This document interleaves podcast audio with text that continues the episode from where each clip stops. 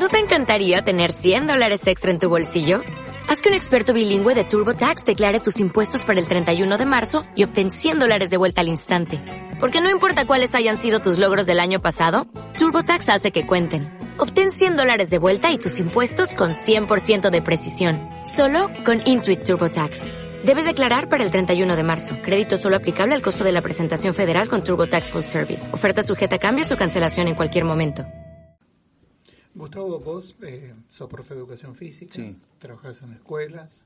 ¿Cómo fue volver a laburar después de todo esto? ¿Cómo fue el contacto con tus compañeros, eh, con la comunidad educativa? Eh, ¿qué, bueno, sentiste? y en el, primer día que tenía que volver a trabajar, me acuerdo que tuve secuencias así de, de, estar perseguido porque alguien podía llegar a acercarse a mí y increparme, decirme algo por parte de la policía, obviamente. Eh, así que, bueno, no me sentí muy seguro ese primer día de, trabajo en enero.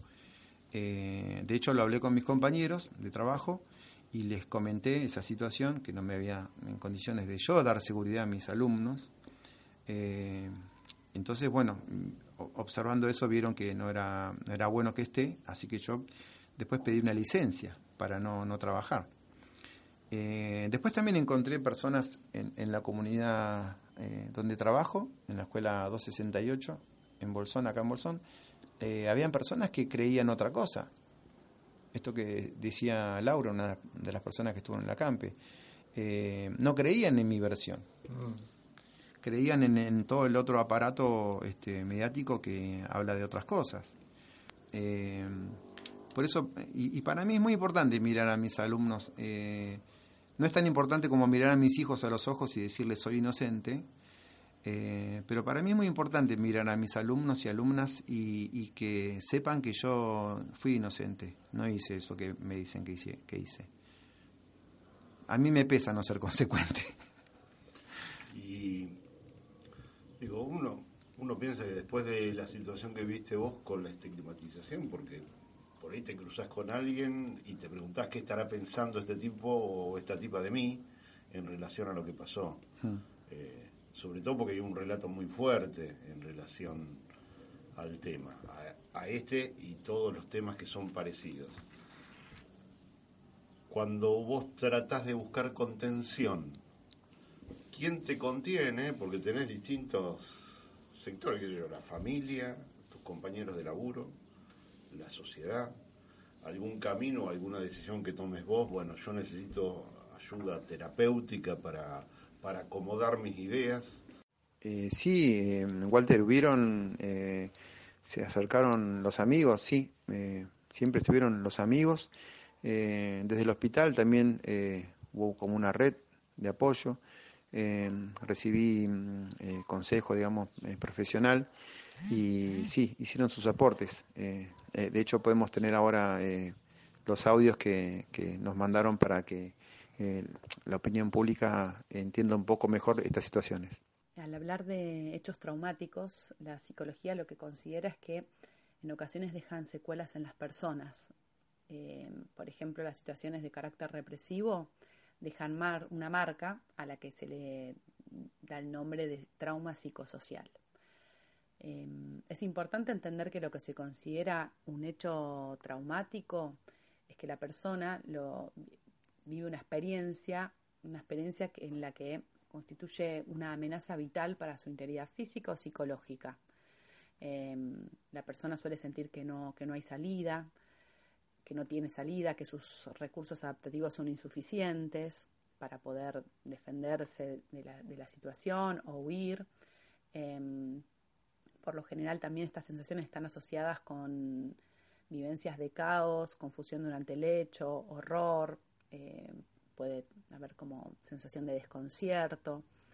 Em, cuando hablamos de, represión, es importante diferenciarlo de, digamos, de las situaciones de catástrofes, por ejemplo, de la naturaleza, hechos fortuitos o, accidentes, porque em, las situaciones de represión tienen una característica que es específica, que es el hecho de que el daño es causado de seres humanos hacia otros seres humanos.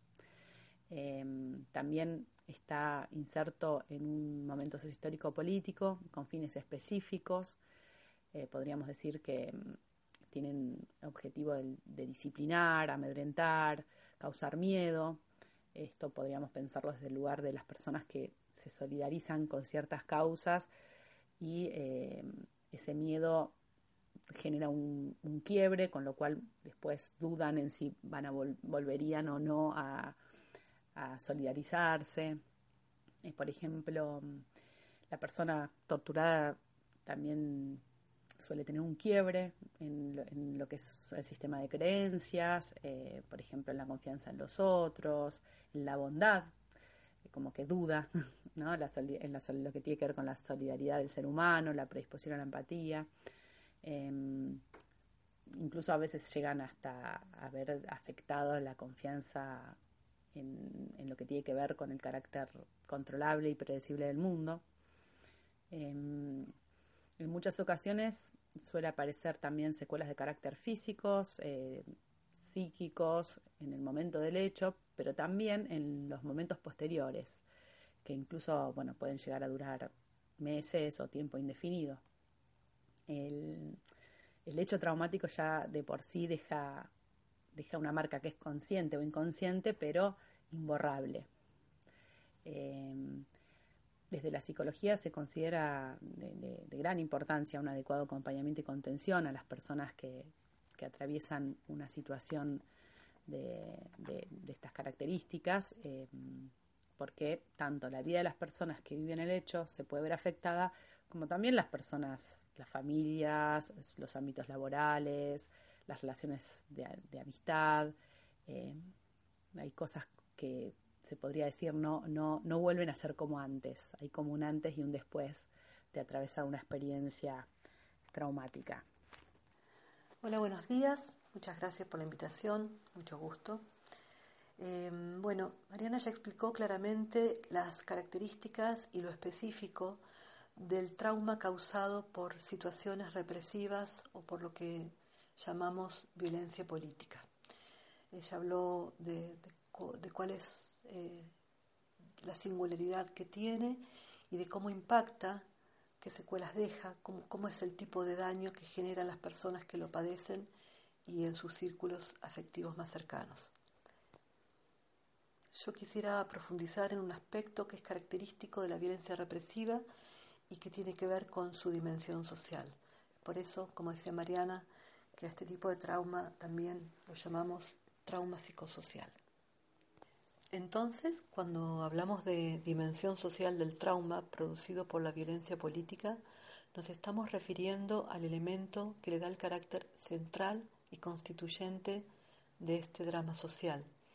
Eh, me refiero a que la represión política, la tortura, en sus variadas formas, eh, y aquí quisiera hacer un paréntesis eh, porque es importante aclarar que no solo definimos tortura em, en esta horrorosa imagen que nos representamos, eh, por ejemplo, en una picana o en la parrilla, hay múltiples formas que, que se entienden y se conceptualizan como tortura, como aquella forma que busca eh, infligir sufrimiento físico, psicológico a una persona con el fin de quebrarla. Este evento, la tortura, es en sí mismo y por definición un fenómeno sociopolítico. Lo que quiero decir es que el evento traumatizante es un evento de carácter político, es decir, aquello que genera el daño psíquico, aquello que traerá secuelas, que como nos contaba Mariana, se constituye en lo que se llama una marca indeleble, o sea, que no se borra, queda, eh, que genera un antes y un después en la biografía de la persona violentada, tiene un origen y un carácter político. Dicho de otra forma, eh, se puede decir que el daño en el psiquismo humano no es otra cosa que la materialización de una voluntad consciente y planificada del aparato del Estado en orden a producir la destrucción de la persona y eh, sus redes vinculares. Esto es así de horroroso, así como suena. Eh, lo que se busca es aniquilar el sentido más esencial, el proyecto vital, la identidad misma de la persona y se busca el quiebre con lo que lograr el disciplinamiento del cuerpo social. Así de brutal es, así sucedió de forma sistemática en las dictaduras, disponiendo de todos los recursos del Estado para lograr eh, dicho control social.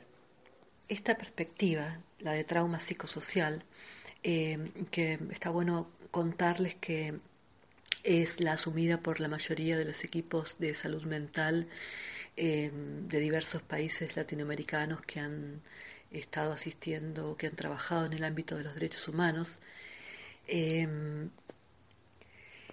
permite comprender que eh, la especificidad del tema que nos ocupa está, o mejor dicho, tiene como punto de arranque el, contexto macrosocial y por lo tanto está representando eh, en el psiquismo eh, social, individual y social, un fenómeno que viene a reflejar los acontecimientos políticos que se desarrollan en la sociedad. Bueno, por lo tanto, y mm, para concluir, creo que es muy importante eh, el aporte que, que, nos deja Martín Baró quien fuera un sacerdote y psicólogo social salvadoreño asesinado, em, él nos deja como legado para poder comprender este tipo de trauma psicosocial. De hecho, es de Martín Baró el concepto de trauma psicosocial. Eh, nos dice que en tanto que se trata de una experiencia social y política, el evento traumático encuentra únicamente en el nivel del trauma colectivo su explicación plena en cuanto a recurso de dominación con el fin de afirmar un determinado modelo de sociedad. Lo que estoy diciendo, lo, que quiero eh, expresar, es que eh, la experiencia traumática no se restringe al sujeto violentado y a su círculo afectivo más cercano, sino que se inscribe y afecta de distintas maneras, según el posicionamiento social de las personas, a toda la sociedad. Es decir, la tortura amedrenta, la tortura, la tortura ejemplifica, la tortura se constituye de esta, de esta manera en un fenómeno de carácter sociopolítico. Y sí, fue algo que desde este espacio de tortura eh, tenía que volver a mi espacio de, cotidianidad. Por ahí te planteaste, ¿por qué carajo fui ahí? Y yo tenía un poco la, teoría de, todo lo que, mm, a dónde volvería, mi trabajo, mis alumnos, etcétera, eh, la escuela, los compañeros, pero tenía como que también eh, encuadrar mi cabeza con mis emociones y toda la teoría de lo, del trabajo pero en el trabajo algunas personas de mi trabajo se, acercaron con palabras concretas y sinceras, sé lo que te pasó, eh, que necesitas, otras no. Eh, después también amigos, los que ahora siguen estando, eh, pues poniendo el cuerpo, poniendo la palabra, poniendo todo lo que cada uno pudo hacer y decir, organizando movidas para para juntar dinero o para que esto se sepa, eh, difundiendo. Eh, también este, personas, y, como que se hicieron redes, eh, conocidos y amigos que, extendían esta noticia y se extendían a los amigos de amigos y se, se, extendió la noticia y, me mandaban mensajes. Había un grupo de WhatsApp que se llamaba Juntada para el GUS y me recibían mensajes de gente desconocida audio de gente desconocida. O sea que, y acá viene lo contradictorio, ¿no? Para, para ellos que quieren este, cortar los lazos de la solidaridad. Aumentó, se multiplicó la solidaridad hacia mí, pero no sé, eh, exponencialmente, porque empecé a conocer gente en el acampe que se acercaba, me daba un abrazo, eh, se ofrecieron este, terapias alternativas, reiki, masajes, eh, constelaciones, de todo tipo. Hubo una semana en que me llovieron cantidad de cosas de este tipo. Eh, después pudo, pudimos empezar a tener este, grupos de apoyo. Eh, y como que, bueno, esa época fue un momento de surfearla, ¿no? De, bueno, estar ahí en la ola, en la cresta de la ola, y a veces parecía que me iba en banda porque habían situaciones de persecución, eh, teléfonos pinchados, me desaparecieron programas de, la computadora con fotos, casualmente fotos o filmaciones de, esos días. Habían cosas concretas. Y bueno, ahí estuvieron los amigos, eh, amigas. Eh, que bueno, que, respaldaron, que apoyaron y que hasta ahora están. Así que bueno. ¿En quién crees? Aparte de esto, ¿a qué le crees? ¿En, qué sentido? ¿De, la sociedad? Hay un aparato del Estado. ninguna sociedad funciona sin el ejercicio de las leyes, mm. los derechos y las obligaciones. En ese marco. Mm vos vas a ir a juicio. Mm. ¿A quién le crees? ¿En qué te sostenés? Mira, yo, yo creo que yo veo mucho en, mis en mis alumnos, yo tengo chicos de segundo grado a séptimo, hay cosas que en el ser humano no dejan de estar pasando, por más que esté pasando lo que está pasando en el mundo y en nuestro contexto inmediato. Eh, el ser humano tiene una potencia maravillosa. Eh, con la posibilidad de, crear y recrear y, expresar las cosas más bellas que tiene el ser humano. Paralelamente, estudiando y leyendo, uno conoce a, personas que han, han, estudiado las situaciones, por ejemplo, de Heichmann. Eh, estamos hablando de la Segunda Guerra Mundial. ¿Por qué hizo lo que hizo?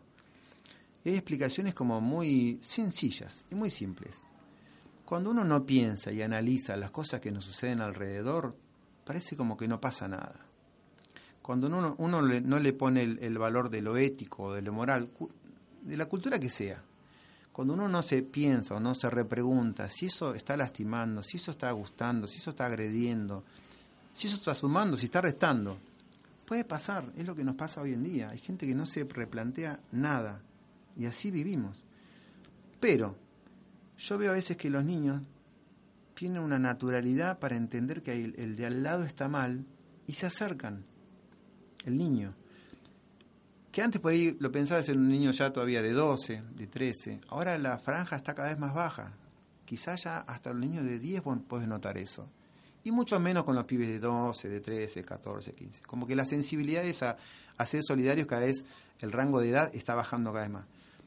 Pero yo sigo creyendo en eso, porque me parece que es algo natural en el ser humano.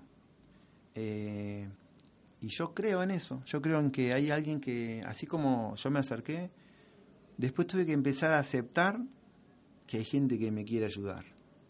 Y gente que me vio, gente que vio que yo necesitaba algo. Yo creo en eso, Walter, creo en que, que uno puede hacer bien y también potencialmente puede hacer mal. Hay un conflicto, volvés ahí veo quién, eh, dónde es el conflicto, veo eh, qué sucedió y veo con quién ir. Sí, me lo, analizaría todo el tiempo. De hecho, eh, es una promesa que le hice a mis hijos que, que si yo veo que es una situación extremadamente, digamos, peligrosa, tampoco voy a ir a, poner el pecho para, para que me lastimen. Tendría que ver antes. Y eso es un ejercicio que también hay que hacer analizar el, contexto este, en la medida que uno pueda eh, emocionalmente, analizar el contexto para ver qué es lo que uno puede hacer. Gustavo Jaime, junto con otras cuatro personas, van a afrontar el juicio oral y público el próximo 29 en los tribunales de Esquel. Aquí desde la continua, nuestro aguante. Gracias. Para eso fue un poco todo este espacio que dimos. Eh, aquí junto con Walter Augelo, Juan Carlos Pintos, la gente que ha estado acá. Eh, así que bueno, para lo que necesites, aquí estaremos. Gracias, muchas gracias. Bueno, eh, la verdad que yo como el hijo de Gustavo Jaime pienso que lo que está pasando ahora, él con su causa me parece un, acto de injusticia, sobre todo porque las pruebas, aunque bien, si bien no están claras, eh, Yo tengo mis razones para justificar que son falsas. Eh, la verdad que con un poco de esperanza espero que se haya justicia. Eh, yo rezo por él cada, cada día porque le vaya bien y la verdad espero que él también tenga un poco de esperanza y no se derrumbe. Bueno, en principio eso y desearle la mejor de las suertes en su caso. Te quiero viejo. Para no hacer de mí con pedazos para salvarme entre únicos e impares, para cederme el lugar en su parnaso, para darme concito en sus altares. Me vienen a convidar a arrepentirme, me vienen a convidar a que no pierda, me vienen a convidar en definirme Vienen a convidar a tanta mierda. Yo no sé lo que es el destino. Caminando fui lo que fui. Haya Dios que será divino. Yo me muero como viví. Yo me muero como viví. Yo me muero como vivir.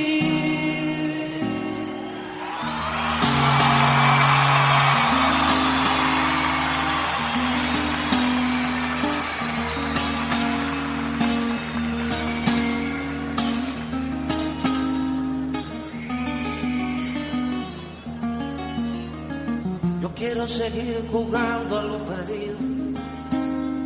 Yo quiero ser a la zurda más que diestro. Quiero hacer un congreso del unido. Yo quiero rezar a fondo un hijo nuestro. Dirán que pasó de moda la locura. Dirán que la gente es mala y no merece. Yo partiré soñando travesuras. ¿Acaso multiplicar panes y peces? Yo no sé lo que es el destino caminando fui lo que fui. Haya Dios que será divino. Yo me muero como viví. Yo me muero como viví. Yo me muero como viví.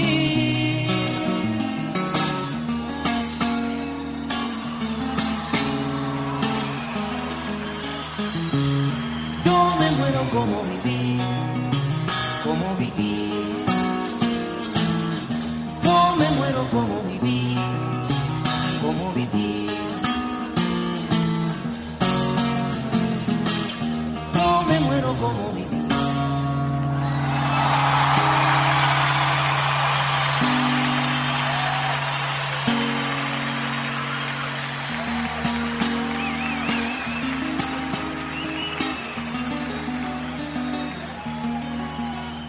Dicen que me arrastrarán por sobre rocas cuando la revolución se venga abajo. Que machacarán mis manos y mi boca, que me arrancarán los ojos y el badajo. ¿Será que la necedad parió conmigo? La necedad de lo que hoy resulta necio, la necesidad de asumir al enemigo necesidad de vivir sin tener precio. Yo no sé lo que es el destino. Caminando fui lo que fui. Haya Dios que será divino. Yo me muero como viví. Yo me muero como viví. Yo me muero como viví.